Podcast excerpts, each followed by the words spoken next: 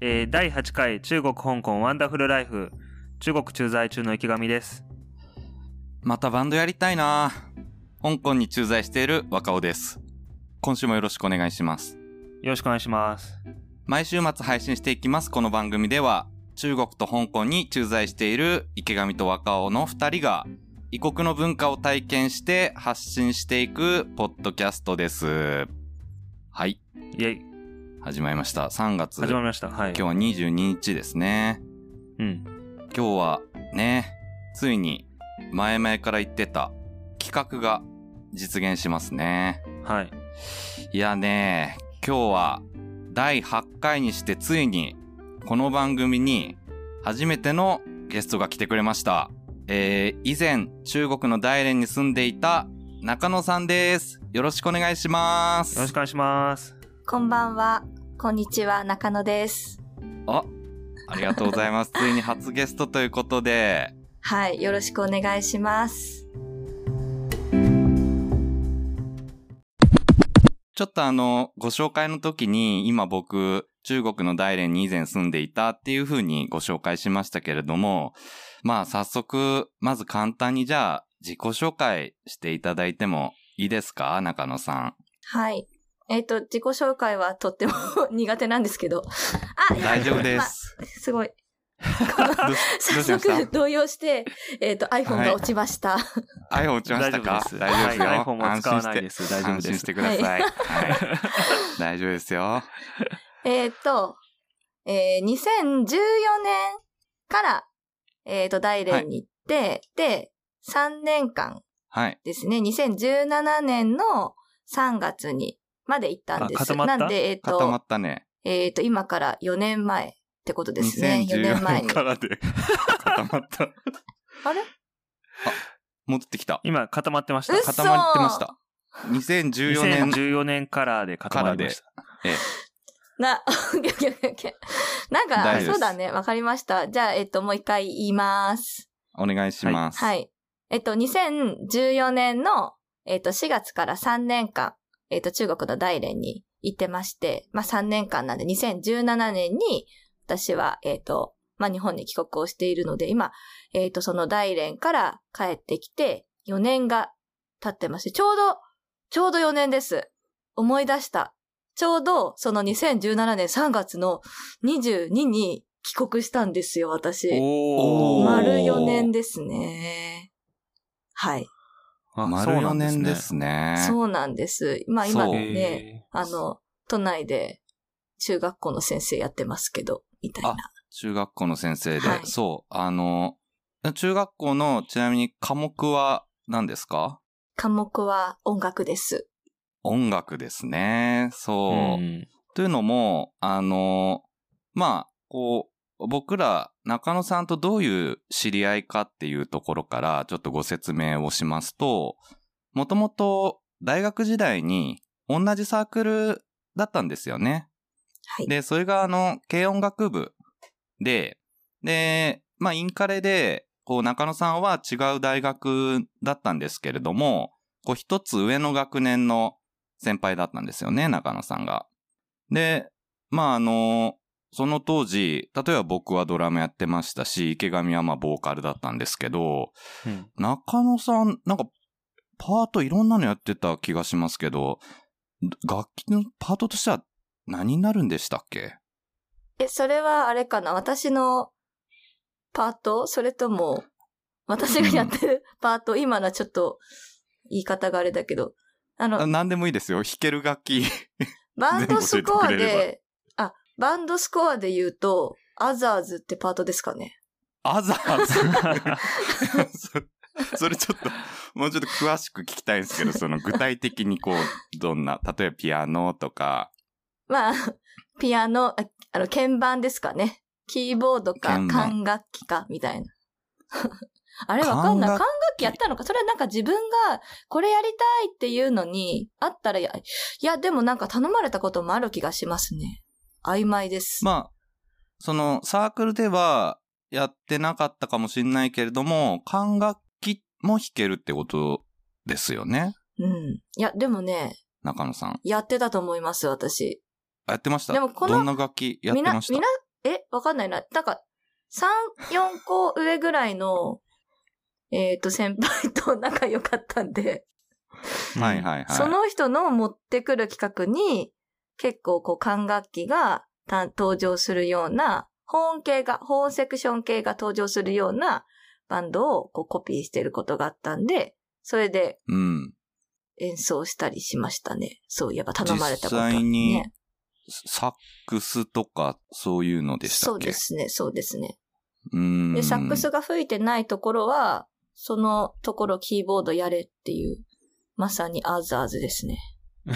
ああ、そう。なんか中野さん、こう、いろんな楽器を、あの、演奏してた、そんな記憶があったので、うん。うん、すごい、こう、あれですよね、多彩なお印象です。ちょっと自分ではいも記憶がないって感じですね。何の楽器をやったっていうところの、なんというか、ん自負はない。なんか自負はない。自負は特にない。まあ、何でもやりますぐらいの感じですかね。与えられそして逆にもう15年前ぐらいですもんひね。そうですね。う。うんん。そう。で、えー自己紹介でもしていただいた通り、えー大学卒業後に中国の大連に行かれたということで、え3年間行かれたんですかね。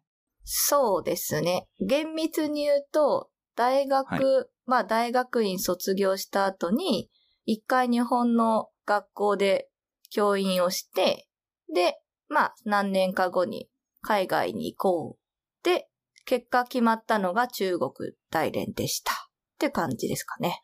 あ、そういうことですね。う。そう。で、まあ、今回、その中国つながりということで、この中国、香港、ワンダフルライフに出演していただけることになったので、まあ、今日はですね、初ゲスト会ということで、中野さんと、まあ、中国大連でのその生活模様を中心に話していきたいと思います。イエーイ。イエーイはーい。ね、若尾と池上はね、あのー本当に中国、香港来たけど、ね、若尾も香港来たばっかりの頃は自由に行動できないような状況だっただろうし、俺は中国来たけどコロナでもう何もできないから、もう本当に何もわかんない状態で手探り状態だけど、中野さんはね、うん。本当に中国、国内も結構旅行とかもされてますもんね。うん、うん、そうですね。ね。だから本当にいろいろ聞きたいなと思って。はい。うん。しかも3年間もいたということなので、まあ、もういろいろと、じゃあ今日は聞いていきましょう。じゃあ、はい早速、えー、質問なんですが、どうして中国の大連にしたんでしょうか？ああ、それはですね、私が選んだわけではないんですよね。なので、あの、なんというか、たまたま決まったっていうか、本当はもう、いたまたまって、はい。いや、本当は、あの、別のところの国が 本当は行きたかったんですけど、なんかね、あの、まあ、その、こう、募集があって、で、そこにまあ、こう自分の履歴書を送りますと。えっと、こう、なんか何期かに、何回かに分かれて、その日本人学校で、あ、もう言っちゃった。日本人学校で働くかって募集があって、で、そのまあ、あの、えっと、こう、その学校に自分で行きたい学校にこう選べる、あの、募集に応募できる時期と、その学校、ちょっと待って、うまく説明できないな。まあいいや。はい。えっと、自分の、大丈夫ですよどうぞ続けて大丈夫ですよ。えっと、履歴書を送って、それを見た、そのいろんな国の、まあ、こう選ぶ人たちが、あの、ちょっと気になる人材がいたら、面接しよう、みたいな。うん。そんな感じで、あの、大連の人と、あと、まあ、もう一つの国と、何人かの国の、えっ、と、人と面接をして、結果大連に決まりました。っていう流れですね。うんそれじゃあ、いくつか、まあ、赴任先の国や都市も候補がある中で、あの、最後、まあ、採用してくれた、その学校が中国の大連の学校だったということですね。そうですね。そう。でもね、うん大連がわかんなくって、まあ、今、今ね、こう、そこの情報を知った状態でいると、あ、意外と有名な場所だったのかって思うけど、その時は本当に大連知らなくって、なんかこう大連の学校の人と面接をしますっていう風に来た時に、あ、それあの会場に行って初めてわかるんですよ。どことの学校が面接があるのかっていう、確か。事前にわからなくって、はい、で、行った時に大連だってことが分かって、おいおい、大連どこだと思って、それ で調べて、あ、ここかと、なんだ近いのかみたいな。あれ福岡の近くじゃねみたいな、そんな感じで、あの、面接を受けました。っていう思い出ありましたね。え、その海外だったらどっか、どこでもいいから行ってみたいな、みたいな感じのノリだったんですか？いや、えっとですね、ブラジルに行きたくって、ブラジルの学校で検索をした結果、そう、なんか別にブラジルもその時は募集してたけど、まあ、ま日本人学校全般募集してますっていうのを見たんで、即応募しました。10, 10秒ぐらいで復帰するかな。止まってる？あ、中野さん先生、また止まりましたんで。また止まっちゃったかブラジルの、うん、ブラジルのところからちょっとまたやりましょう。待って、あ、もう、え、ブラジルに行きたかったんですよ。はい。そう。で、あの、なんで、こう、ネットで、ブラジル学校募集みたいな、そういうキーワードで検索をしたら、あの、日本人学校の募集みたいなのが見つかったんで、で、しかも、その見つけた2日後ぐらいかな、あの、募集期限っていうか応募期限が。だから、あ、やばいやばいやばいと思って、それで即、即履歴書を用意みたいな、応募みたいな感じでしたね。え、そのブラジルの学校も、うん、大連の学校も全部同じその運営会社がいて、で、そこに出したら、ブラジルじゃなくて大連の方に回されたみたいなイメージですか？えっ、と、その運営会社というか、こう、仲介してくれる財団があって、そこにこう、えっ、ー、と、応募するみたいな。ただ別にそこがこう取りまとめて配属先を決定するとか、そういう配属先の権限は、それはもうそれぞれの学校の、こう、校長先生っていう、が決めてるんですけど。たまたま大連の学校が空いてて、面接もして、感じが良くって決まったと。うん、巡り合わせで決まったって感じですかね。そうですね、偶然。うん、マッチングさせるみたいな、そんな感じですね、あの、その財団は。そしたら、職場とかは、あの、日本人学校っておっしゃってましたけれども、こう、そういう言葉の面ではどういう環境だったんですか？他の先生とか、まあ、どういう生徒がいたとか。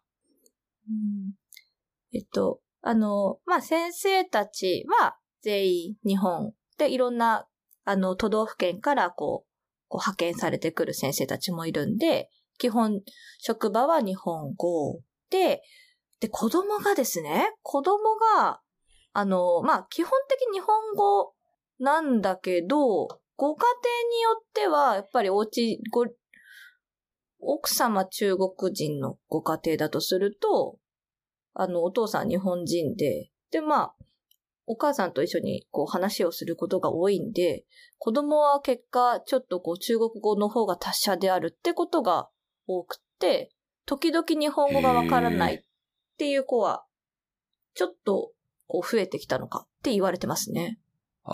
あ、そうなんですね。うん、じゃあ、そうか、そういう子は、こう、逆に日本語を少しもっと勉強をさせようっていう方針で、その学、日本人学校に入れたりとか、そういうことなんですかね。まあ、おそらく、その、最終的に日本で生活をするであろうっていうことがあるから、はい、まあ、日本の学校になれるっていうもあり、日本人学校に入れてるのかなって思います。そうなんですね。どうしたんですか？そういう、こう、子供で、日本語あんまり喋れないことのコミュニケーションとかって、どういうふうにしてたんですか、ね、いや、それはもう、こちらも中国語にはしないというか、日本語で進めるっていう、日本人が、日本の学校として行うっていうことなので、そこに対して優しさは見せないけれど、ただまあ、あの、全くついていけないっていう子もね、いるので、一応こう、補足的にちょっと教えるみたいな、そういう時間は作ってたみたいですけどね。え、その日本人学校って、ごめんなさい、えっと、だから大連で働いてる日本人家庭のお子さんがメインってことですか？そう。から、うん。あの、国籍が日本であれば入学できますってい国籍が日本の子が通う。うそう。大連にある学校ってことですか？そうですね。小学校の扱い？小、えっと、小学校も中学校も、小学部、中学校小学校と中学校。うんあと幼稚園もね、ありますね。幼稚園もあります。あ、幼稚園も。うん。あ、じゃあもう聞く人が聞いたらあそこだなって感じですよね、そしたら。あ、もう、そうですね。ここの学校の話だ。まあでもちょっとそれは私のいた時なので、今別にこう逃げてるつもりで、ごまかしてるつもりではないけれど、あちょっとその学校の規模であるとか、環境は、あの、変わってきてるかなって思います。たあだあ、なるほど。そう、ただそのジムとかいろいろこう、あの、こう、なんていうか、用、用務員さん的な形で、その教員ではない、先生ではないっていう立場で関わってくれているスタッフは、あの中国人の方なので、いろいろこう、んんんむしろこう、中国、中国の会社、企業とのやり取りをしたりとか、何か、そういった場合には、こう、日本語ではやっぱり難しいので、そういうところを、うんあの、やってもらっているっていうのはありました。あ、なるほどですねそんな感。じ。うん。なんとなくイメージが湧いてきました。はいはいはい。うん。うーん。え、じゃあ音楽の先生として言ってたわけじゃないくて、なん、何の先生いや、音楽の先生として言ってましたね。もう音楽の先生として言って、ああ、そういうことですか。じゃあそこはずっと変わんないんですね。あの、し先生になってから、日本にいる時から。そうです、そうです。で、今も音楽の先生してる。はい。ああなるほど。結構、じゃあ、その、ね、言葉の面でも、その職場以外では日本語通じないので大変だったと思うんですけれども、こう、3年間住んでみて、楽しかったこととか、なんかいろいろ多分、旅行とかもされたと思いますし、その辺って何かありますか？あの、あ、あの、カラオケがね、すごい楽しかった。カラオケ？そう。なんか、ちょっと、あの、なんていうか、すごい中国のカラオケは音がリアルすぎるぐらいリアルえ、どういうことですか？なんか本当に CD 音源と一緒に歌うみたいな感じ。え、日本のカラオケと全然違うんですか？なんか日本のカラオケはちょっとカラオケ用にこう作られているっていうか。はいはいはい。けど、ち中国のカラオケ、中国のというか、まあそこのカラオケは、なんか生を、本当に CD ですみたいえ、生音を録音したやつを配信、カラオケ用に配信してるっていう感じですか？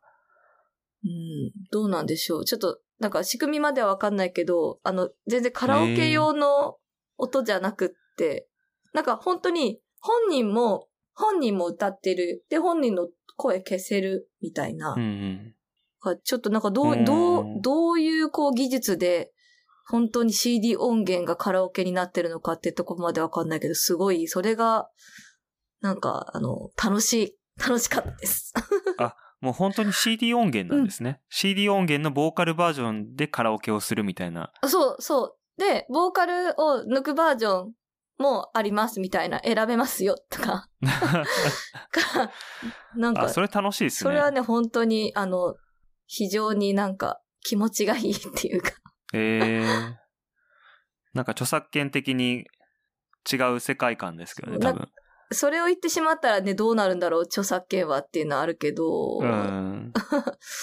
ええ再生の技術がすごいな、みたいそこでは、どの国の歌を歌ってたんですか？やっぱ日本。な。日本もあるし、あの、洋楽もあるし、本当にいろいろあります。ああ、うんそうか、そうか。中国語の歌とかも中野さん歌ったりしたんですか？いや、それは難しいですね。それは難しいですか？なんか、その、中国語は、こう、言葉のその、なんていうか、中国語だけで、語学としてだと、それぞれのこう、成長というか、それぞれのこう、音程があるじゃないですか。はい語。学でいくと。でもそれが、その歌になった瞬間に、そのメロディーの旋律の音程の方が優先されるんですよね。うんうんだから、その、こう、歌になった瞬間に、その、中国語のこう、音程っていうか、言葉としての音程が、こう、優先されなくなるってところがすごい不思議だなって思って、ますます難しいなっていうふうに思いそっました。ちの方が簡単なイメージだったんですけど、僕。あ、お歌に合わせる方が？その、う歌、歌の方が。日本人ってその姿勢が覚えられなくて、姿勢がちょっとでも違うと意味が変わっちゃうのに、そこの意識が追いついてなくて、結構めちゃくちゃに喋るじゃないですか。でも歌になるとそれが関係なくなるから、その、何？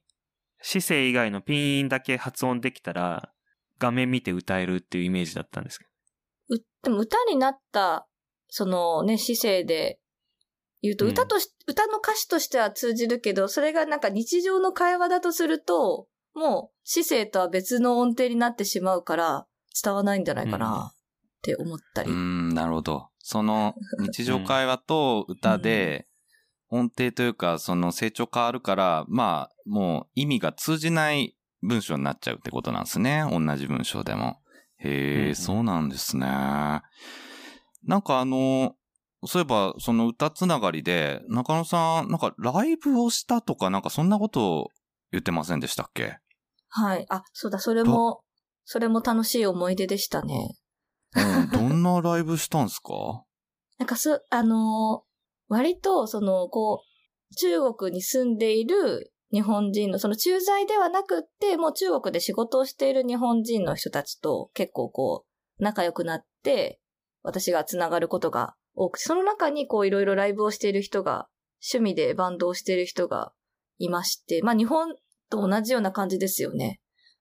で、ただ、そのこう、なんか日本でいうそのスタジオとかそういうのがたくさんあるわけではないので、なんかお家をスタジオ化して、なんかドラムがあったりとか、スタジオを家にこう作ってる、なんかそういう人がいて、で、その人と、と、あの、まあ私はその時はそれこそ キーボードなんですけど、また、またしてもキーボードなんですけどね。で、友達が、あの、それもちょっとあの、同僚の友達がボーカルをして、で、うん。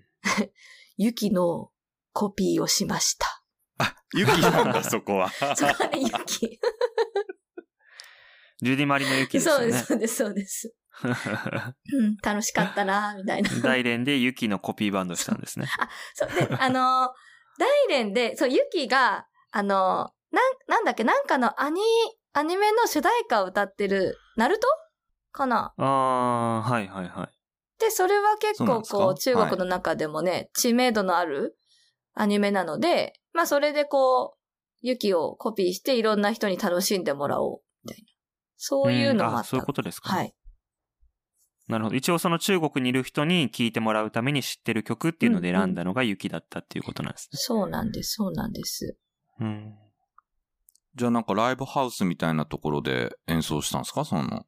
そう、そうですね。大連に2つぐらいあるのかな。へえ、何回かやったんですか？それ。それはね、い私は出演したのは1回で、なんか。その、そういう形のライブではなくって、よくなんかこう、なんかこう、バーの、えっ、と、ところ、ちょっとなんか、なんかあの、バーで演奏してるとかってあるじゃないですか、日本でも。ああ、はいありますね。こう飲みながら聴くような。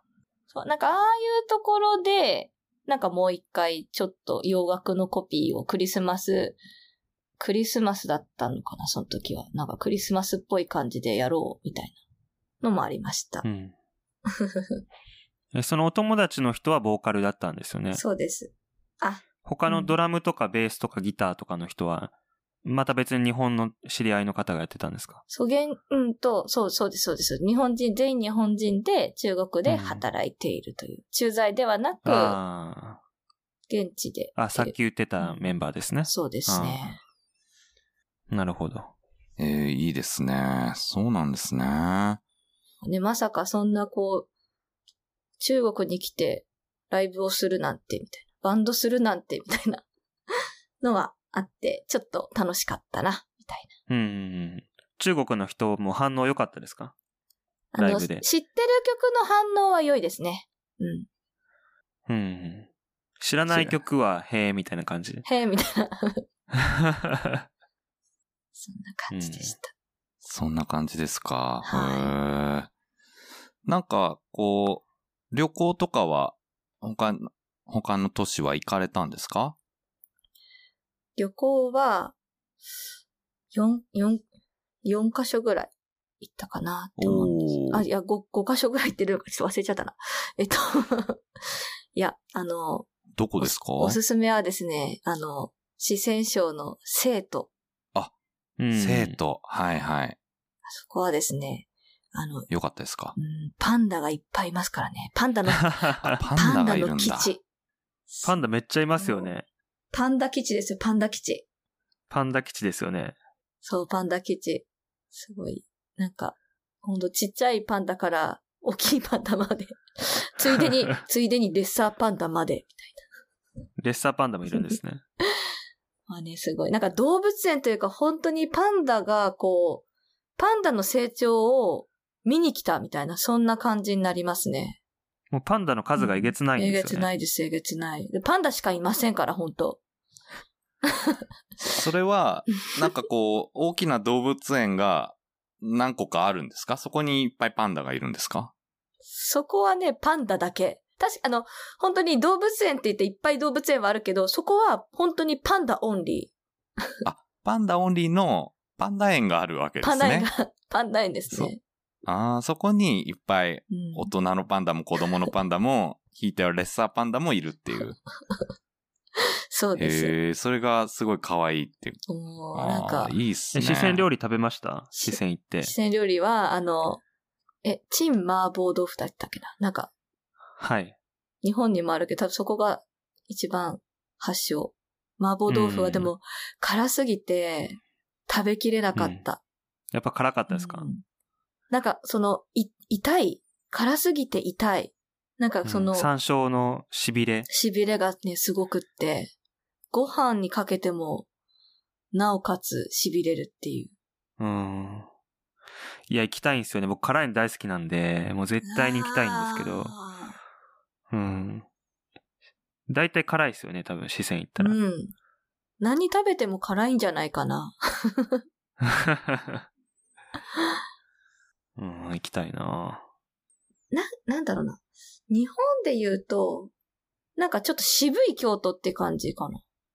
渋い京都？京都は京、京都っていうより、なんか、こう、古き良き、今の京都ではないっていう。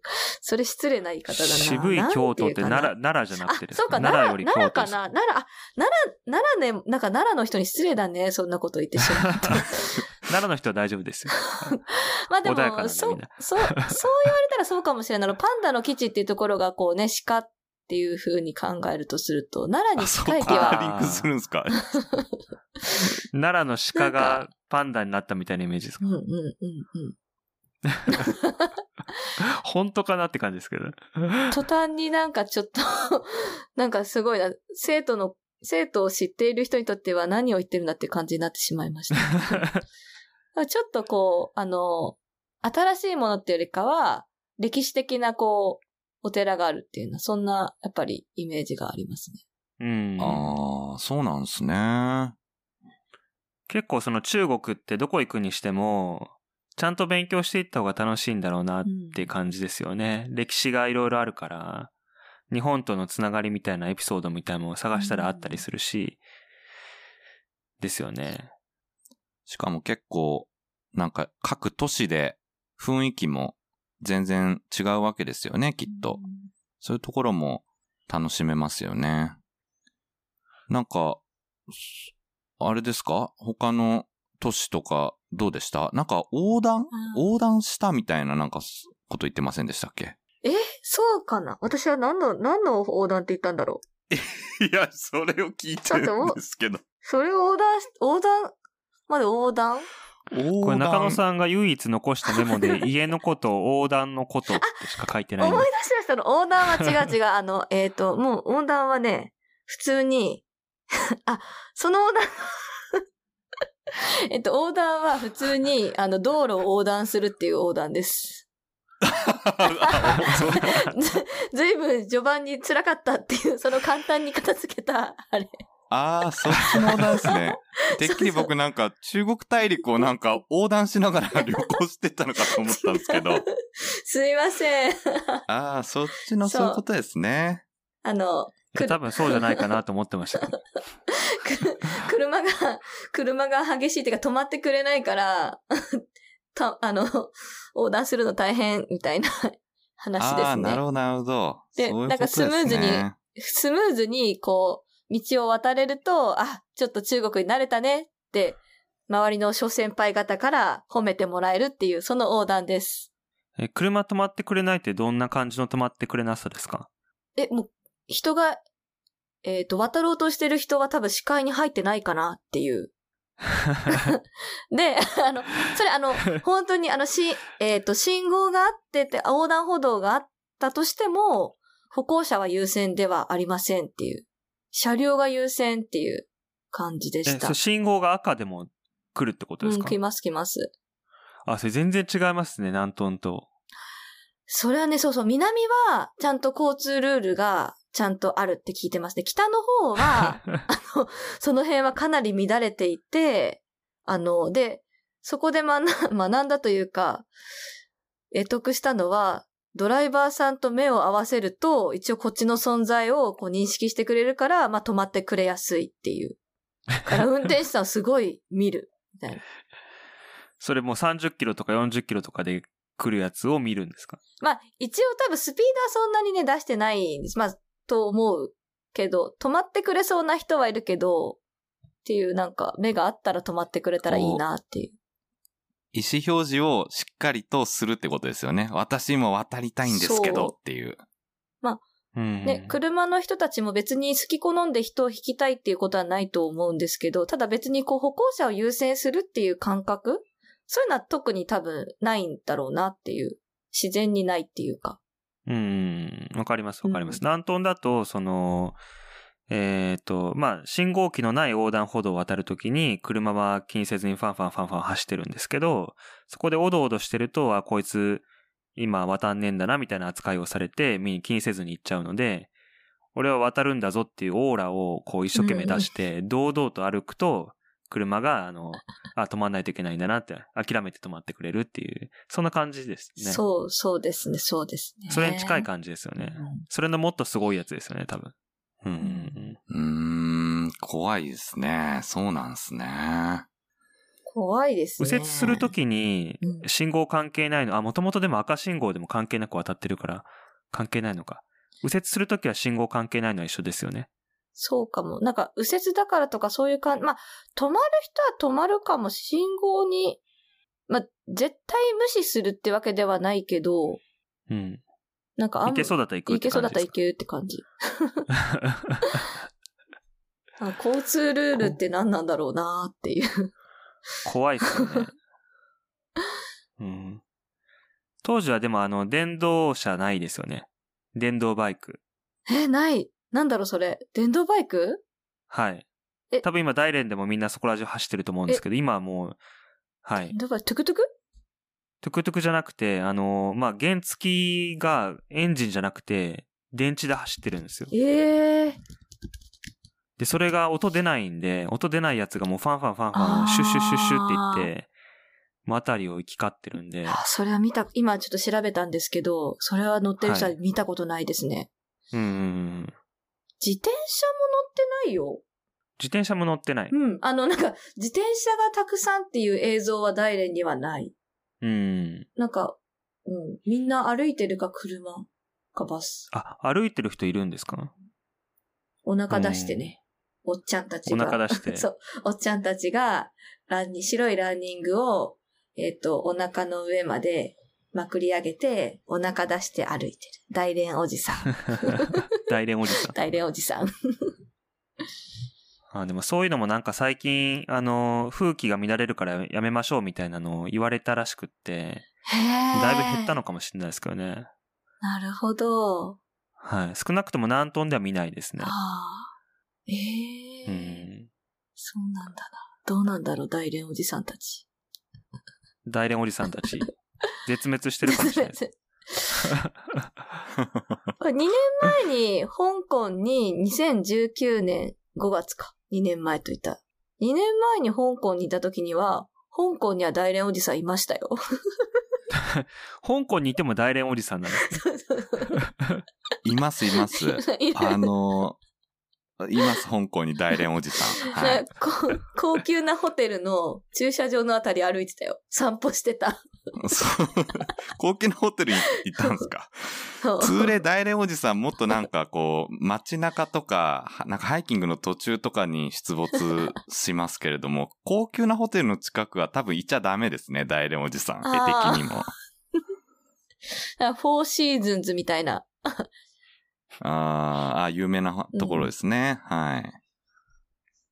あ、そう、そうそう。確かに香港にもいますね。なんかこう、それって、大連おじさんみたいな人って、日本に当然いないですし、交通ルール一つとっても、あの、さっき話してたみたいに、全然日本と違うじゃないですか。他にもなんかこう、明らかにこれ、今まで馴染んだ日本の文化とか習慣と違って、ちょっと面食らったなとか驚いたなってことなんかありました？うんと、あの、あ、えっ、と、整列をしないってこと？あ、なんか待つ時ですか？お店とか。バスを、うん。な、まら、並んでま、まあ、こう、バス停では一応、こう、入り乱れるこ、入り乱れてるかもしれないけど、一応まあ、まとまって待ってはいるけど、乗るときに、あの、特にこう、早い人から、早く待ってた人からとか順番じゃなくって、乗りたい人からこう、乗るみたいあーそういう。列がもう意味をなしてないみたいな。あな。んかそういう、こう、なんか、えー、なんか秩序的なのがあんまりないというか、まあみんな主張がすごいんだなっていう印象はね、ありますよね。うんうん。まあ、こんなに国民の数がいたらね、誰かをこう尊重するってことよりも自分を主張しなくちゃいけないのかなって思ったりしたり。あの、例えばスーパーとかでは、あの、普通はレジの前でお客さんがこう、並ぶじゃないですか、順番待って。うんうん。そのあたりとかどうだったんですか？ちゃんとみんな並んでたんですか？スーパーは。スーパーは、あの、多少並んでいるわ、割り込みとかはさすがにはなかったなっていう印象は。あるけど、こう、ちょっとね、えっと、南通とか香港にはあるかわかりませんが、街の市場みたいなのがいっぱいあるんですよ。大連とかって。あああ、え、ありますね。はい。ります。香港も。そこだと、欲しいってちゃんと欲しがって買いたいって言わないと、ずっと後回しみたいな感じですね。ああ、なんかもうちゃんと主張しないと。そう。おっちゃんの方から買うとかそんなことは聞いてくれない。うん。でもこっちの方が、あの、これとこれはどっちが美味しいのとかいくらなのってコミュニケーションしたらちゃんと答えてくれてるっていうね。でうんも他のこう買いたいっていうお客さんはそのおっちゃんと私のこう会話気にせず、はい買うよみたいな感じで乱入して、こう買っていくみたいな。パッと早もん勝ちみたいな感じ早もんで勝ちみ。たいな。あー結構そういう、あれですか？あの、市場のようなところで買い物を普段してたんですか？野菜とかはね、市場で買いましたね。あーで、うん家で自炊をするみたいな、そんな感じだったんですか？そうです、そうです。あんま外食はしてなかったんですか？大連いた頃。それがですね、私中華料理が、あ、中華料理は大丈夫。中国料理が、現地感のある中華料理がすごく苦手で、なので、あんまりこうみんなで、じゃあそこのこう、中国料理行こうぜってなってちょっと、ああ、遠慮みたいなね。あ、そうだったんですか。じゃあ結構食べ物で苦労したんじゃないですか？その現地っぽいか否かっていうのが、あの、美味しく食べれるかどうかの、ちょっとこう判断っていうか。え、例えば、うんあの、その中でもこう、いける中華料理って何、何だったんですか？まあ中華に限らず、いける料理って何だったんですか？うーんとですね。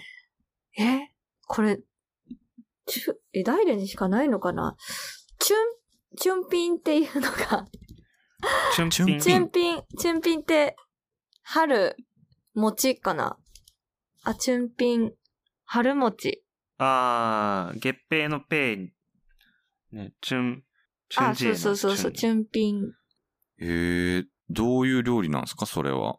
これはですね、ちょっとなんかこう、く、クレープじゃないけど、こう、薄いこうクレープ生地のようなものに、あの、なんだ。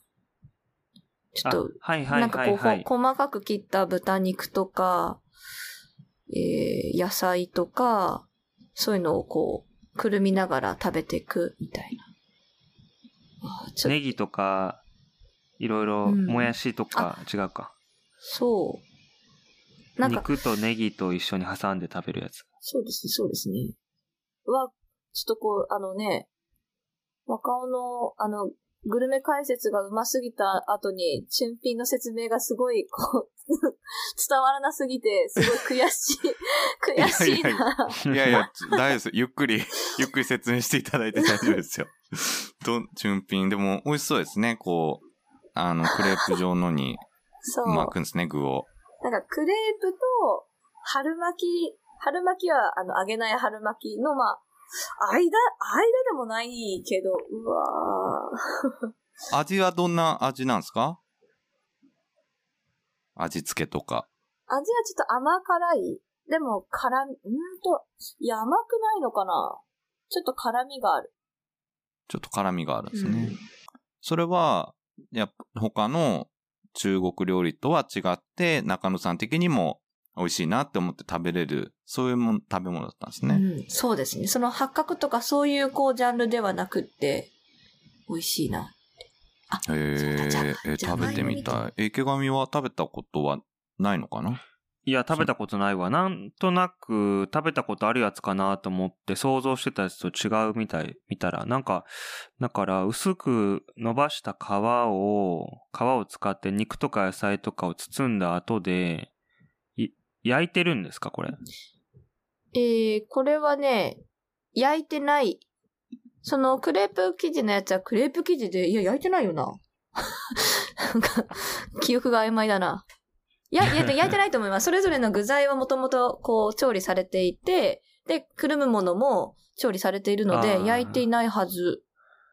はいはい。まあ、似たようなものは食べたことあるかもしれないです、でも。みんなで食べた時どういう味でした薄い皮を、あれですよね。だから北京ダックについてくるようなやつですよね。皮。あ、そうかも、そうかも。北京ダックを包むやつ、皮を使っていろいろ野菜とか肉とか巻いて食べるみたいな感じですよね、多分。まあ、北京ダックは食べま、食べなかったですけどね。北京ダック食べなかったですか？あの、えー肉もですね、ちょっと私変色なので肉があんまり好きじゃなくて、へええー そうなんですね。今日は北京ダック美味しい店けど行こう？みたいな時に、あ、じゃあちょっと私は行きませんみたいな。北京ダックは行きませんみたいな。ね。結構僕がその、もともとロンドンに駐在する予定だったのに、それがキャンセルになっちゃって、中国行くことになりましたって、全然中国のイメージが湧いてない時に Facebook に書き込んだら、中野さんがその中国いいとこだよって、中国行ったら多分楽しいよって書いてくれて、うんうんうんあ、そっか、中国、実際に行った中野さんが言ってるんだったらきっと楽しいんだなと思って気持ちそこで切り替えられたんですけど、やっぱりそうだったんですよね。なんかその、そんないろいろ食べられないものあったらなんか楽しいよりも苦労した方が多かったんじゃないかって思っちゃうんですけど、それでも楽しかったですか？なんかその、まあ、えっ、と、やっぱそこの生活に慣れ、慣れるのが、まず大変ってのがあって、ちょっと一年目は本当にこう、その生活に慣れるっていうのが大変なイメージ。で、なんでその大変な部分ってこう、簡単なことではないというか、なんかこう乗り越えなくちゃいけない部分だったりもするんで、思い出すとその大変さの部分がすごい残ってはいるんですけど、でも、なんか、あの、そこでこう、なんだろう、こう、ななんかね、楽しいは楽しいですよね。苦しいけど楽しかったな、みたいなの。うーん。その3年間の滞在で、でもだんだんこう慣れて馴染んでいったんですよね、きっと。そうですね。何かきっかけとかあったんですか？こう、ここれをこう、ここがすごいもう大変で、ちょっと嫌だったけれども、なんか克服して、そっからすごい生活が楽になったとか、そういうところってなんかあったんですか？なんか、その、生活が楽になるっていうか、もうなんかこう、あ、この、この生活あるあるだよね、みたいな、ちょっと開き直れたことが、あの、いろんなことを受け入れられるようになったっていうか、なんかこう、やっぱり最初の頃は、ね、日本だったらこうだよね、みたいな、こう、そんな話をどうしても、こう、同僚がやっぱりこう、同じタイミングで日本から来てるっていうのもあったりするんで、こう、日本ではっていうのを、なんかこう、言いたくもないけど、こう、口癖のように言っちゃってるのがあって、それでなんかこう、なんか言わなきゃいいのに、言うことによって、なんかますますちょっとこう、ああ、なんか辛いなって思うけど、ある時なんか、それ中国あるあるだよね、みたいな感じで、こう、開き直れると、すごい楽になったなっていう。う受け入れ、受け入れる方にこう、マインドが変わったんあ、ですね。そうそうですね。なんかこう、なんそれはなんかめっちゃわかりますね。うん。ディス、ディスってることがネタみたいな、なんていうか。うん。あ、ね。違いを楽しめるようになったみたいな。そう、かもしれない。うーん。なんかそういう場面に出くわして、昔だったらもう、これだから嫌なんだよみたいに思ってたやつが、目の前に現れると、おー来た来た来たみたいな。またこれだよみたいな。よしよしみたいな。うん。そんなんありますよね。ありますね。うんうんうん。なんか、なんというかその、こう、非、でも海外で暮らすっていうことは、こう、留学とかそういうことではなくって、なんか、働いて暮らすわけなので、なんというかこう、そこで、なんか生活をするっていうか、生きるみたいなのが、こう、なんというか、馴染んでくると、こう、非日常だったものが、なんか、ある日日常になるみたいな。なんか、それがすごいこう、不思議な感じはあるかな。こう、つら、なんか大変さとか、こう、生活のしにくさみたいなのは、それは相変わらずあるけど、なんかこう、日常に、こう、生活のしづらさも含めて日常になってるんだなっていうのが、1年、2年経つと出てきて、なんか結構愛着が出てくるのがあるかもしれない。ひっくるめてってことですね。うんいいとこも、まあ合わないところも。このうん今日の空気の濁り具合はやばいよねっていうのも、こうなんかた、いい、なんか、こう空気が悪いとか、その環境が悪いってのは、それよ、良いことで、健康上良いことではないけど、それもなんかそれすらもなんか楽しめるというか、適応ですね。適応ですね。あの、そう、うん。運動会がね、あったんですけど、まあ当然運動会は外でやるんですが、あの、まあ日本だったら天候によって、こう、雨天なので延期とかあるけど、こう、私がいた頃はまだちょっとこう空気も濁っていた時期なので、本当天、その大気によって、えっ、と、運動会がやるかやらないかみたいな。PM2.5 のこの値によって、こう決行されたりっていうのはあって、一回本当に空気が悪いので延期しますっていうのがあって、おおこの判断基準は中国だなって。ええそうなんすね。空気じゃないんですけど、僕も昨日お風呂、毎日お風呂溜めて入ってるんですけど、お風呂溜めて、しばらく置いとくじゃないですか。それで、あの、10分後ぐらいに見たらちょうど良くなってて、そこでお湯の色を見ると、抹茶茶で、昨日。その日によるんですよね、その、お湯の色が。あそれであの、占いみたいな感じなんですけど。えー あの、その茶色ってのは黄砂ってこと？いや、黄砂じゃなくて、なんだろう。配管のサビなのか、そのタンクの 溜まり具合のその時のあれなのかわかんあ、ないんだそけど。うなんだ。で、昨日はでもさすがにちょっと茶色すぎたから、一回全部抜いて入れ直したらもうちょっとマシになる。茶色が黄色ぐらいになったから、入ったけ まだ色はついてたんだ。ど。うん、そこにバブ入れたらわかんなくなるから。はい。そういう問題。あお風呂をね、溜めない方がいいって言うよね。うん、溜めると分かっちゃうんですよね、で、がかりしちゃうっていうから。はい。溜めなければ分からなかったのにみたいなとこありますよね。中野さんもありましたか？その、お風呂で色が違ったとかそういうの。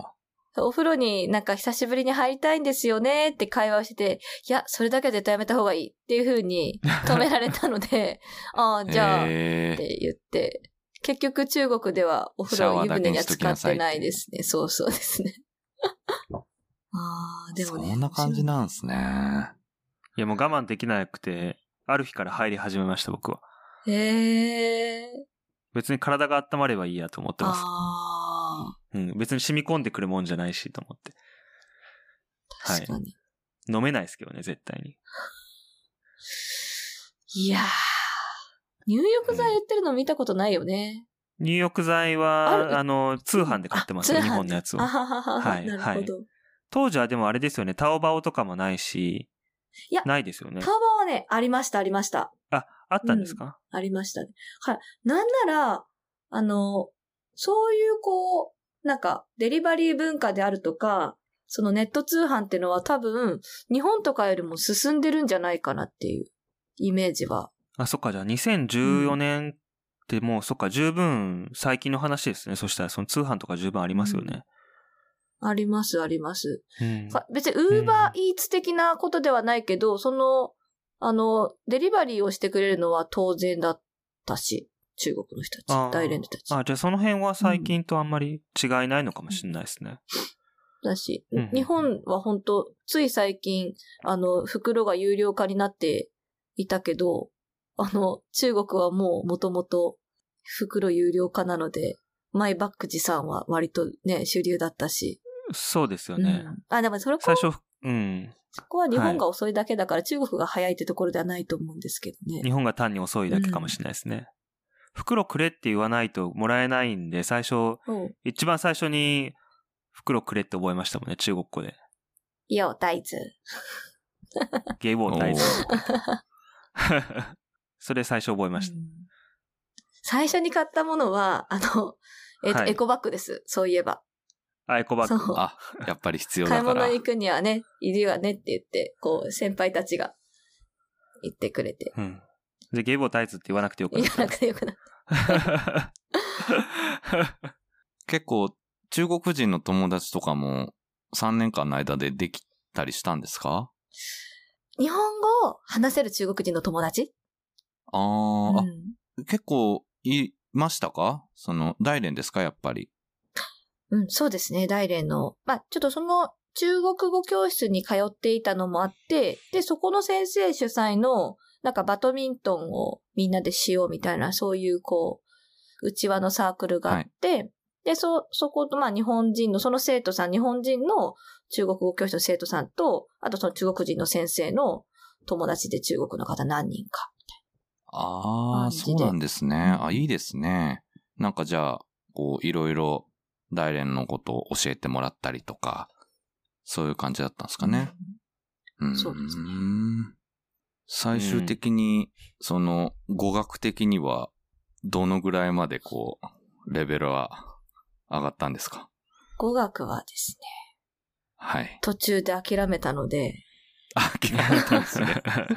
タクシーで、こう、目的地を伝えられたら、伝えるというか、伝わればいいかっていうのを妥協にしたので、あ、でもいいじゃないですか。いや、ちょうど僕たちも、あの、それぞれ香港は広東語、池上の方はプートンファーで、あの、すごい苦戦してるので、言語の習う得。んで、やっぱりタクシーで目的地を言えるぐらいにはなりたいなってちょうど思ってたとこなんですよね。自分の家は言えるよ。あ、自分の家はね、その、うん通りとかね、そこいうのは言えるけど、なんかもうちょっとこうね、自由に行き来できるようにしたいよね。そうだね。あの、今だと、昔もあったんですかね。DD って言って、うんうんあの、配車アプリあるじゃないですか。はいはいはいはいあれであの、行き先登録して、で、来てくれたタクシーに乗って、あの、もう一回行き先コードで伝えて、あ、そうだよねって言って始まるんですけど、あの、運転手さんみんなその、携帯をその、運転席の近くにこう、ホルダーで止めてあって、そこでなんか運転しながらずっと家族と喋ってるんですよ。電話かなんか WeChat かわかんないですけど、最初それがなんか話しかけられてるんだと思って、何何何みたいな反応しちゃってて、で、逆に怪げな顔されるっていう。いるいる。うん。香港でもいる。うんこう、だから、日本のこうサービスの、あの、考え方と全然違うよね。もう仕事しながらガンガン自分のプライベートな話をしてるよね。携帯で。友達とか家そうそうそう族と。この間はね、あの、話しかけられてるんじゃなくて勝手に話してるんだろうなと思って無視してたら、本当に話しかけられてて、え、紛らわしい、ね。なんだろうと思ったら、途中で人乗せてもいいかみたいなことを聞いてきて、へーで、ああ、ハオダハオダとか言って、いいですよって言って、で、途中でおっちゃんが乗ってきたんだけど、そのおっちゃん、途中でまた降りていって、で、俺の目的地に着いたら 俺普通にお金払って、あのおっちゃんは何だったんだろうみたいな。そのおっちゃんは何？なんだろう？ただ乗りだったの？それ。そのおっちゃんは俺のお金を一部負担したりしないのかなっていう。それでもだから、ウーバーみたいな、そういうアプリなわけでしょ？そうそうそう。あーってことは、じゃあ、相乗りで、あの、ちゃんと事後の請求で、おっちゃんの方にも行ってるかもしんないね。あ、何？だとしたらその、走行距離は変わんないのに収入が増えてるってこと？あうん、かもしんないね。えそれ聞いたことあるな。あの、そうだ、相乗りを積極的に多分させたいの。あ、そうそうそう。はいだからそれはその確かに最初に乗っている、池上のこう、お金と、その相乗りと途中からなってきた人でも、その二人でそこのお金を払うわけではなくって、二人からもらえるから、その中国のタクシー事情的には。あ、そういうことですかそう。だから積極的にしたいんですよ、相乗りを。させたいの。あなるほど、うんそあ、それだったらわかりますね。うんうんうんええじゃあその何？あの、相乗りしてきたおっちゃんもその相乗りだって分かってて、うんそれでいいよみたいな、やってるんですかね？アプリ上で。で、ちょうどいいやつ来たから、これ途中で下ろしょ下ろしてもらおうみたいな。そういうことか。OK の車で選んでやってるんだよね。で、しかもドライバーもなんか、人によってはスマホをこうなんか何台も並べてるよね。それでいろいろ組み合わせてんだろうね。乗客のパターン。そういうことね。うん。あ、そういうことか。ああ。やっと分かったわ。なんだろう、あのおっちゃんと思って。知り合いだったのかなと思って。知り合いってことはないだろう。な なるほど。なるほど。どうですか？中野さんなんかうん、こう、他にも、あの、現地で印象深かったこととか、なんかありますか？なんだろうな。あ、でもそうだ、タクシーね、そういえば最終的、まあ、言語の言葉の話もそうだけど、あの、流しのタクシーを使うこともあったけど、なんかこう、決まった人っていうか、なんか個人、個人タクシーみたいなの人がいて、WeChat で、なんかこの、その人と繋がって、で、この人にこう直接お願いしますみたいな、そういうやりとりを最終的にしてたんですよ、私は。へえ。あで、なんえーじゃあもうなんか、もう専属というか、こう指名してみたいな感じですか？民間のタクシーを。そう。だからなんかほ、あの、空港に行くときとか、ちょっと市内に行きたいときとか、同じ人に頼んで、はいサービスが良かったんですか？人柄がいいとか。普通の人で、なんかその、ちょっとこう、なんだろう。ちょっとその空港に行くであるとか、その私が、えっ、と、郊外に引っ越しをして、市内から郊外に、あの、最後の年は住んでいたんですけど、郊外から市内に行くのって、そのメーターではなんかないというか、割といいねになるようなところもあって、じゃあいくらで市内までみたいな、いくらで空港までみたいな、ちょっとそういう距離感だったんですけど、なので、ちょっと流しだとこう、ふっかけられたりすることもあって、で、その、あなんかこう、担当、担当って言って変だけど、お願いしてる人だと、まあ安定した、あの、料金っていう。決まった料金でやってくれて、あ、まあ、安心ってことですねそう、。そういう意味では安心。で、ちょっと日本語もね、あの、少し分かっている人だったんで。ああ、それは安心ですね。だから、け、結果、あの、中国語力は上がらなかったっていうことですね。もう、プライベートのタクシーに至るまで日本語通じるし、職場も日本語通じるしでってことですね。一緒、一緒に、その、中国語習っていった子が英語の先生で、で、あ、そう、その、その、英語と文法の順番とか、中国語って一緒じゃないですか。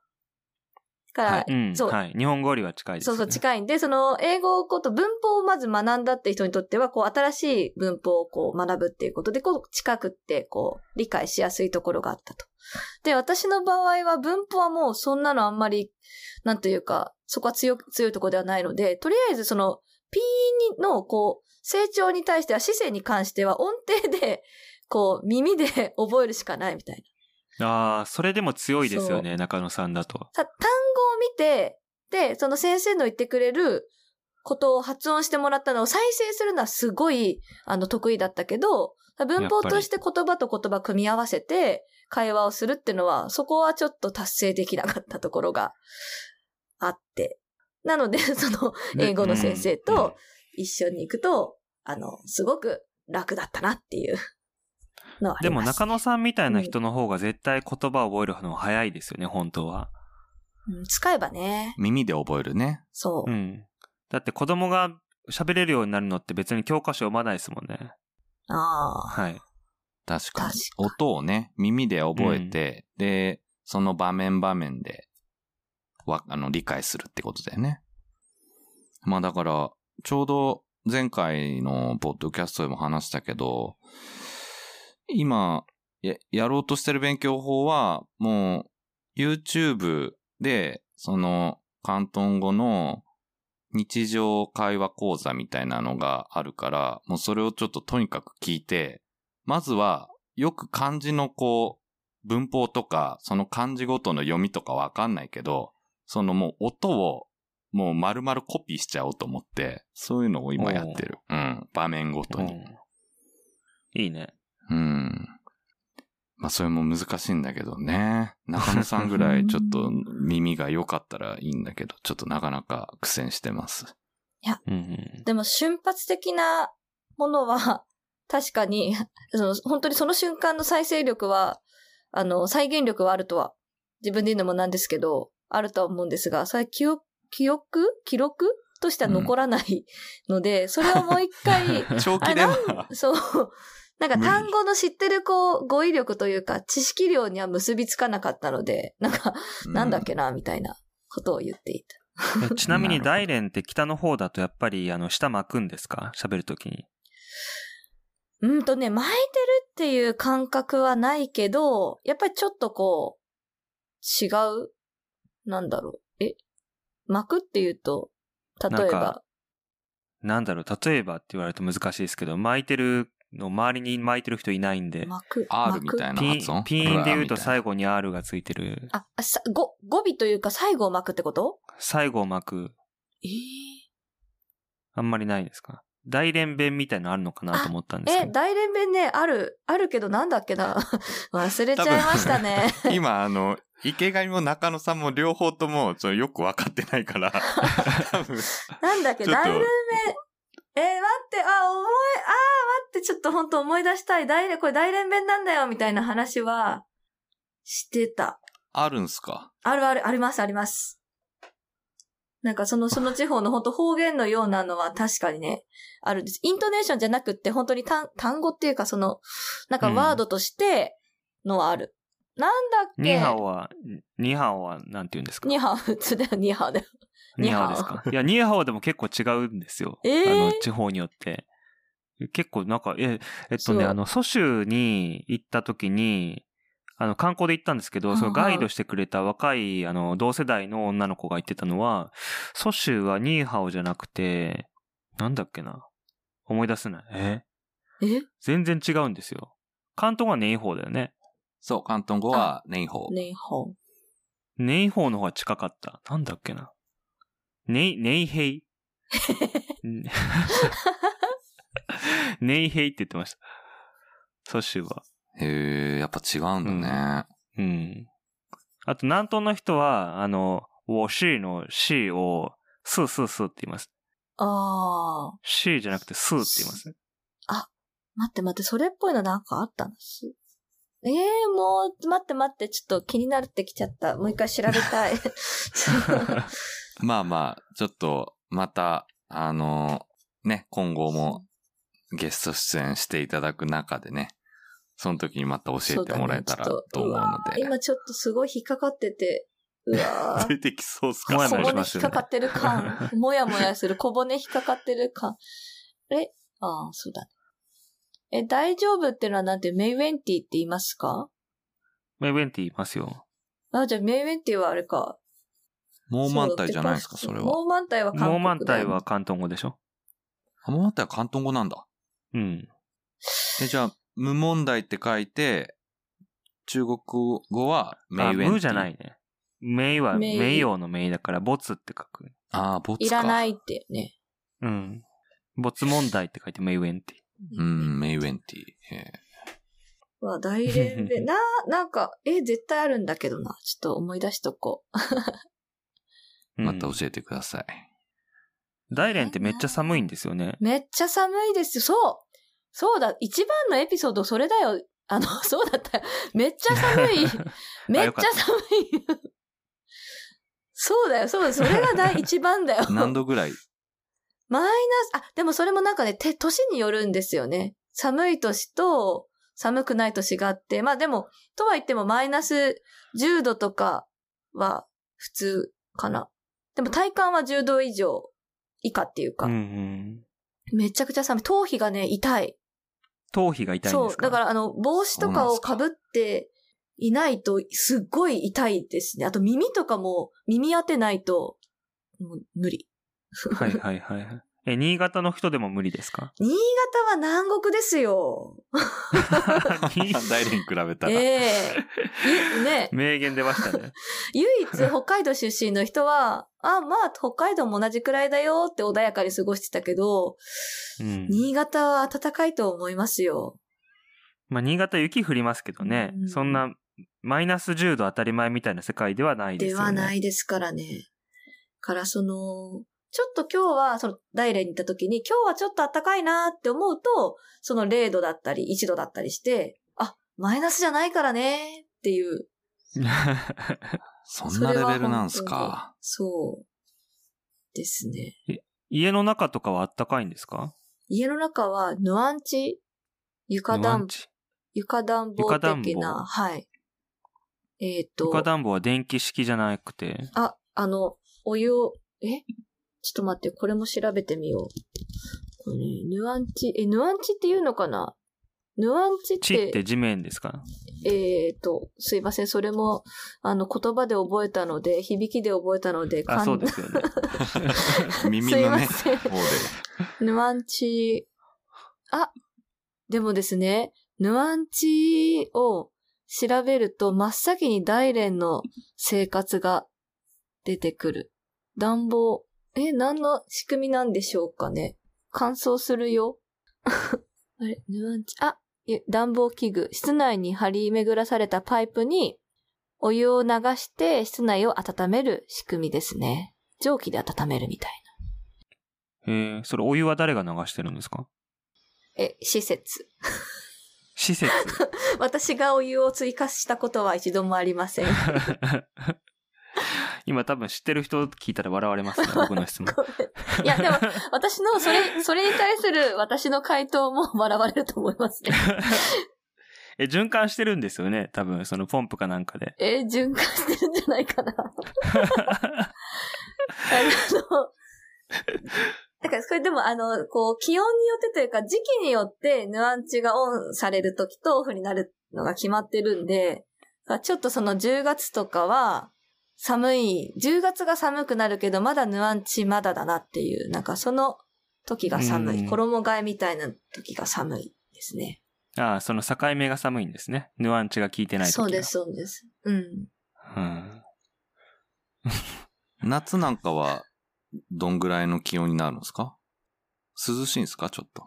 夏は一瞬だけ暑くなるけど、気づいたら1ヶ月もないですね、夏は。8月の1ヶ月とか、うんその時だけ暑いって感じですか？あと9月にななると、もう、涼しめっていう感じですね。あじゃあ、その期間過ごしやすそうですね。うんうんうん。乾燥してるけど。あ、乾燥してるんです思い出しちゃっね。た。乾燥で思い出しちゃったけど、これまだ話してもいいのかな？どうぞどうぞ。いいっすよ、いいっすよ。あの、これでも、わ、私だけかはわからないけど、こう、大連、か、それは、私だけかもしれないし、私の中での、こう、一年間の中でやってくる症状だったんで、大連病っていう風に名付けてるものがあって、これ世の中の 自大連 大連好きな人をちょっと敵に回してる発言ですけど、別にあの嫌いで言ってるわけではないんですが、何なんすか、それ。乾燥、すごい乾燥するんで、声が、喉が乾燥するんですよ。うん。で、乾燥しすぎて、声が出なくなる。えそれはー、時期はいつ頃なんですか？それこそ本当に10月、11月とかですね。えそうなんですか？なんかその喉が痛くなってとか、その風邪をひいた結果、声が出ないとかではない。もう喉も全然痛くないし、なんか気づいたら声が出なくって、声帯が震えてるのを、ここで振動を感じるけど、声としては出ない。ええええそれはなったことないですね。かかったことないですね。ええ周りの人は、同じ症状の方はいたんですか？いや、それがです。あ、あ、でもでも、こう、えっ、と、なる人はいました。あ、声が出なくなっちゃってって。それ学校の先生ってか音楽の先生厳しいです。ね厳しい環境ですね。死活問題ですね。でまあ、それは数日経つとなんか普通に復活する。別に喉が痛いわけではないから。うーん。ええ梨。あ、わあ、これもなんか喉にいい飲み物。なんだっけな。え？なんかあった？大連の飲み物ですか？大連なのか、でも空港でも売ってますよ。なんて言うんですか？なんかなんていう、大連のこう、うーん。よく飲んでたんですか？それを、それを教えてもらってから、えっ、とね、飲みまくってましたね。お茶みたいなやつですか？なんか、なんか甘いお茶。漢方っぽい甘いお茶。緑茶？涼、あ、違うかな。涼しいお茶って書くやつではない。いや、ではないですね。なんか、ではないですね。くれないみたい。な字があったはず。くれない。紅茶じゃないですか。紅茶いや。紅茶じゃないんだよね。なんだっけなもう忘れちゃったなもうそういうの思い出しておけばよかった。ヒントが少なすぎて探せないです。え、これ、あ、待って、このくだりをさ、あの、放送して、誰か知ってる人がいたら教えてほしいですねっていう。教えてそうでもらいましょう。すね。いつもそうやって聞くんですけど、誰も教えてくれないんです。誰も別に問いかけに対して返事はないんですけど。喉にいい飲み物。なんか梨ジュースはね、梨ジュースでいいってのは聞いたんですよね。なんか梨ジュース美味しい。それじゃあ、その謎のお茶を飲むと、やっぱり喉良くなったんですか、実際中野さんも。いや、それはね、わからないですね。それはわからない。時間、時間が解決してくれてるものだと思うけれど、なんか飲んだことによって、あ、今喉いたわってるね、みたいな。ああ、ちょっと気持ちの方で落ち着くみたいなね。そうですね。えー紅茶の一種みたいなことなんですか？紅茶っぽい。なんか今、大連のお茶って調べたら、有名な、大連で有名なお茶の専門店みたいに出てきたんですけど、え、それなんか、あの、ち、地下かな？な、中山区、チョンシャンチュー。て、天中福山区福福寿街。なんか、私がよく通っていた、あの、お茶屋さんは、なんか、地下みたいなところにあって、地下かどうかわかんないですね、これ。でもねお茶ではないんですよ。なんか全然あの、えっと、あそこで、コンビニで売ってます。あ、コンビニで売ってるんですね。ヒントが増えましたね。そうそう。コンビニでも空港でも売ってる。で、えっ、となんだろう、色は、あの、えっ、と、リポデーの瓶のような色。あ、抹茶茶なんですね。あの色をリポデーー。の、リポデーの瓶の色で例える人初めてですけど。濃い茶色とかでいいと思うんですけど。こう茶色。てか普通のウーロン茶の色ですよね。あ、そうそうそうそう。ウーロン茶の色だ。で、あの、この、えっ、と、蓋、蓋とかラベルは赤。で、確か文字がね、黄色だった気がするんだよね。じゃあ、あのー リスナーの皆さんで、えー今の以上のヒントから、もしピンときた方いらっしゃったら、またツイッター等で教えていただけたらと思いますので、よろしくお願いします。クイズだね。まあ、大連行ってこれかなと思ったら写真撮って送りますね。あ、ぜひぜひ。え、大連に行きます？行くと思いますよ、そのうち。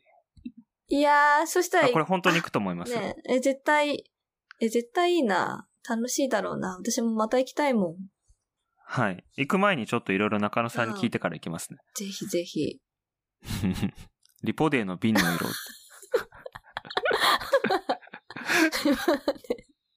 リポデーのって聞いたときに、リポデーの中身のあの、黄色いのを想像して、それから瓶の色って言われたんで、頭の中が忙しかったです、今通の茶色だったっていう。結論、な、なんならビール瓶の色でもいいかぐらいだね。何でもいいですよね、別に。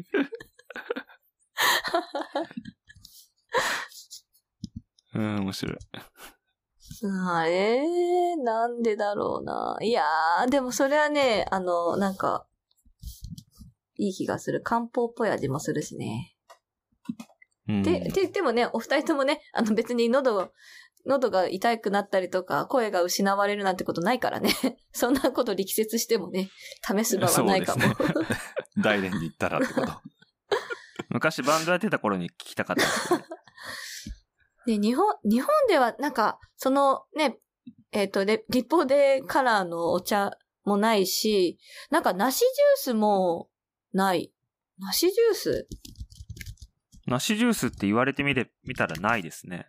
ないんだよね。なんか本当にこうなんか、絞りたてみたいなそういうのあるけど、こう、なんかペットボトルに入ってるちょっとこう、安めな梨ジュースないね。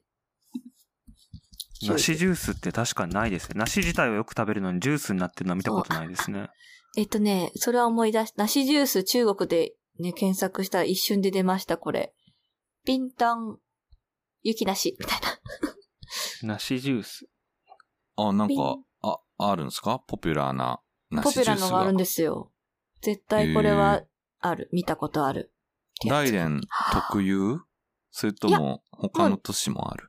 全般ありますね。へえ。あ梨ジュース？ちょっとちょっとちょっとちょっと。あー、出てきました。中国大人気健康茶、ワンラオジー。お出ちゃいました。出ちゃ、出ちゃったな。ここで回答出ちゃったな。謎のままにしておきたかった何度んですけのままにしたかったよ。ワンラさっオジー。き言ってたやつですか？出ちゃった。ど。なんていうやつですか？ワンラオジー。ワンラオジー。ワンラオジワンラオジー。ー。ワンってどのワンです、か？まあ、あの、王様の王ですね。で、ラオシーの、あの、ロ、ロ先、生のラオラオ。で、あと、基地。これペットボトルじゃない。あれペットボトルで見たの嘘かな？あ、いや、言われてみたら。これ。か。あ、ペットボトルでもあるけど、瓶も確かにして、すごい、これを、なんか、十、毎、毎週10、10個ぐらい買ってたんですよね。買いえだめちゃう若尾が言ってたその涼しいお茶じゃん、これ。リャン茶じゃん。ああ、そうなんだ。ああ、え？りょんちゃんなんだ。関東生まれの漢方茶って書いてるよ。え、どれどれ、うんそうそうあのワンラオ、ワンラオジワンラオジそのお茶は、香港では結構体調崩した時とかに飲むみたい、みんな。え、これ香港では見たことなかったな。ー。関東生まれって書いてますよ。へえ。あ、じゃあそれだったんですね。じゃあ、大連でも同じように飲んでたんですね。飲んでたんですよね、これね。あ、ほんへえ。なんかやっぱちょっとこう、本当に健康茶みたいな感じだから、なんかこう、飲んだなっていう、聞いてる気がするってなっちゃうね、気分が。これあの、涼しいお茶って書くじゃないですか。なので、こう、冷やす効果があるって言われてて、例えば風邪のひき始めとかで、喉がちょっと痛くなったり、まあ熱くなったりしてる時に、この緑茶を飲めば、あの、収まる。熱が収まるって、そういう風に言われてるそうです。んあ、本当だ。ちっちゃく涼しいお茶って書いてあるもうこのワンラオジーが、なんか、すごい文字がでかすぎてそれしか読んでなかった。ああ。へえ。なんか、えー他には飲んだりしてたんですか？大連では。何飲んでました？飲み物。えっとね、やっぱでもお、最終的に、その、お茶屋さんのお茶に行き着いて、まあこれもお茶もね、はい買うときには、その中国語できる人と一緒に買いに行かないと、なんか中国語のできない日本人が来ると本当に足元見られてすごい高値をふっかけられちゃうので、なんかやっぱり人と一緒に買えて、まあそれなりの値段で買えてよかったのですが、それを、もうほんとお茶っ葉を買って飲んでいましたね。中国茶ですかいわゆる。うん。ウーロン茶とか、プーアール茶とか、いろいろ買ってたんですか？そう、赤、赤、赤茶。赤茶。なんかね、なんて読むのかもこれもね、忘れてしまいましたけど、く これもくれない。紅茶だって、それだから。紅茶じゃないの、紅茶じゃないの。紅茶じゃないですね。あ、待って待って、く紅茶なのかな？あ、紅茶なんだけど、眉毛。ちょっとね、眉毛？眉毛？眉毛、眉毛茶って呼んでたの。待って待って待って。呼んでた。勝手に呼んでたんですか、それはなんか。いや、眉っていう字がね、えっ、と、ありましたからね。ああ、入ってんですね。あなんだっけ？そうそう、で、眉毛茶。あ、えー、ちょっと出てこないけどね。なんかああ、はいはいはい。ことぶきに眉毛って書くんですか？そ、あ、そうそうそうそうそうそう。サウメイ茶。あ、そうだそうだ。あれ？ことぶきかな？あ、でもそうかもね。いや、違う違う違う、これじゃねえな。えーでも書いてますよ。その上質のものは白いお茶っ葉で、これがあったかも老人の白い眉毛のようであるために、なんだろう、ことぶきの眉毛って書いてます。えー、でもね、これはね、えっ、とね、白茶ではない。ジャンル的に。紅茶です。これは、金、金だったかな金眉茶。うーう、サウメイ茶じゃないんですか？サウメイ茶って漢字は？ことぶきの難しい字に眉毛です。ことぶきの難しい字？えー、これか。え、ちょっと家に帰って見てみよう。なんか、あ、でも黒い、え、お茶、お茶っ葉的にはね、あ、こんな広がってないんですよ。あの、黒い、黒いほ、なんか、あの、ひじきみたいな形ので、うんで、それをこう、お湯に浸していくと、だんだんだんだん、紅茶っぽいお茶になります。こういうやつですか？いや、違います、違います。もっとひじき。あ、違うんですか？もっとひじきもっとひじきすごいひじきそれひじきじゃないですか？違うよ。へえ。そう。それはね、すごい美味しかったんですよね。うん。結局、何のお茶かっていうのがわからないままになっちゃって。なんかよくわかんなかった。みんなもやもやする。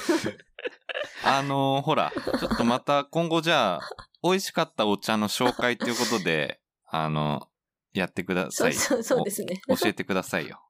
ちょあ、じゃあ、あの、私もそしたらツイッターに、あの、このお茶だよって投稿しますね。あはい、いいですね。ぜひお願いします。はいお願いしたいです。はい。でもそれが本当にひじきだったらどうしたらいいかわかんないです。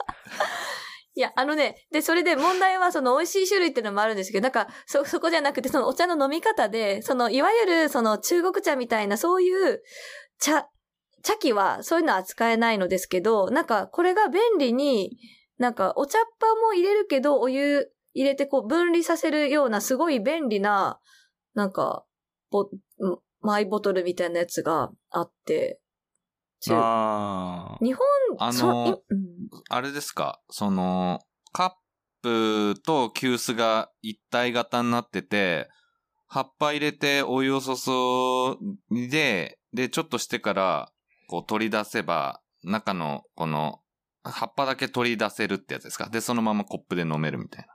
あ、そういうのではない。葉っぱを取り出すっていう手間はなくって、なんか、ないんす、か？そう。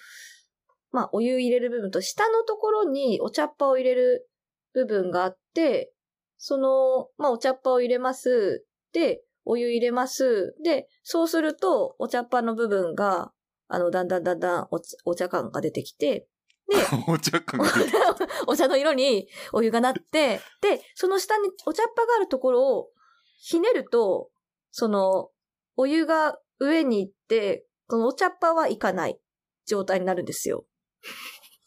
ちょっとあれですね。それもあのの、ツイッターに上げてもらって。で、全で然わかんなかったから。なんかひねることによって。ひねることによって、お湯とかが上に行って、で、ひね、ひねると、その、なんか、穴が塞がるんで、お茶っ葉だけにお湯が上に行って穴が塞がるってどんなんですか全然伝わんない便利な。のがあるのですよね。やっぱり、ちょっとあれいや、それまあでも自体は。非常に説明難しいですよね、多分ね。非常に興味深いので、ちょっと、それこそツイッターに上げてくださいよ、それ。見たいです。ね、いやー。あー、でもね、やっぱね、日本には、なんかそういうのない。お茶っ葉を入れておく、その、ところがあるのは、あるけど、ひねる、あ、いやー、なんかおしゃれなのがあるよ いやいや、あ、そう今、インおしゃれあターネットでるよ。調べても、なんだこれ、おしゃれなの僕らが。見えてないんで。なんだ、なんかすごい、でも便利だったんですよね。こうお茶を、ね、お茶っ葉で何か茶葉を飲むってことは、茶葉を出したりしなきゃいけなくって、それすごい、ちょっとこぼれることにもなったり、ちょっとめんどくさいなっていうのがあったけど、それが、その一つのボトルの中でできるっていうのが画期的な、なんか、こう、容器だなっていうのがあって、それで飲んでいましたっていう 話。とにかく、じゃあ機能が凝縮されてる、うんそういう容器があったんですね。そうです、あ。るんですね。いや、見てみたいわ、それ。それ欲しいですよ、今。本当に。50元で売ってたよ。50元で売ってたら絶対買いますよ。安い、それ、1000円もしないぐらい。はい。750円ぐらいでの。いや、でもその価値はあるね。うん。全然安いっすよ。安い安い。へえ。今見つけたおしゃれなやつは何だったんですか？違うやつなんですか？今見つけたおしゃれなのはですね、リノスに乗ってた。リノスって何ですか？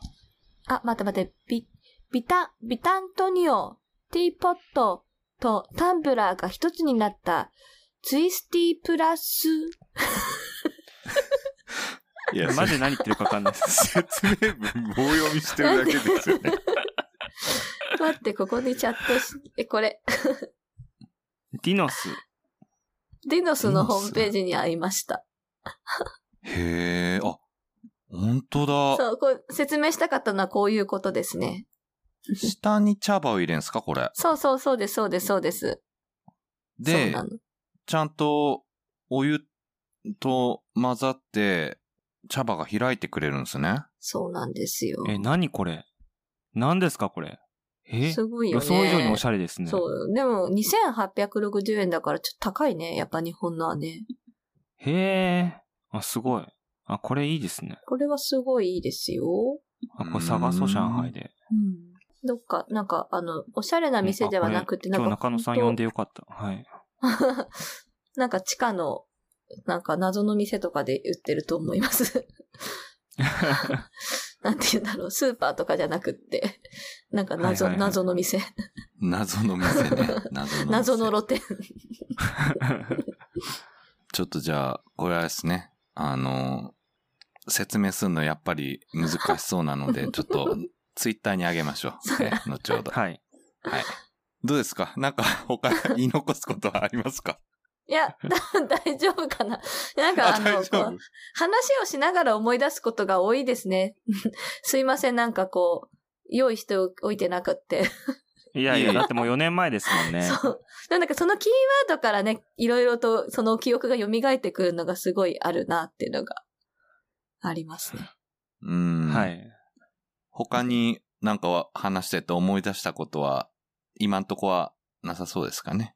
あー。でも、あ、待って、もう一回ゲスト呼んでくれるのかな？いや、もうぜひぜひ、ぜひこちらからお願いします。ちょっとねあのレギュラーで。あの、そう、そういえばあれだった、あの、えっ、と、ラクダに乗った話とかもしたかったけど、これすごい楽しいからちゃんと私も、あの、計画的に話ができるように準備しておきます。いや、別に今聞きたいですけども。あ、でもダメですね。それは今言ったら私が多分説明が自分の中での不本意になってしまうので、思い出が自分の中の思い出に対してのこう説明、その説明でいいのかっていう不本意な完状況璧主義が出にちゃうんですか 納得急にプロ意識出してきましたね。ちょっと、少し、ああの、少しばかり伝わりやすいように言い来たい。ていただくときは、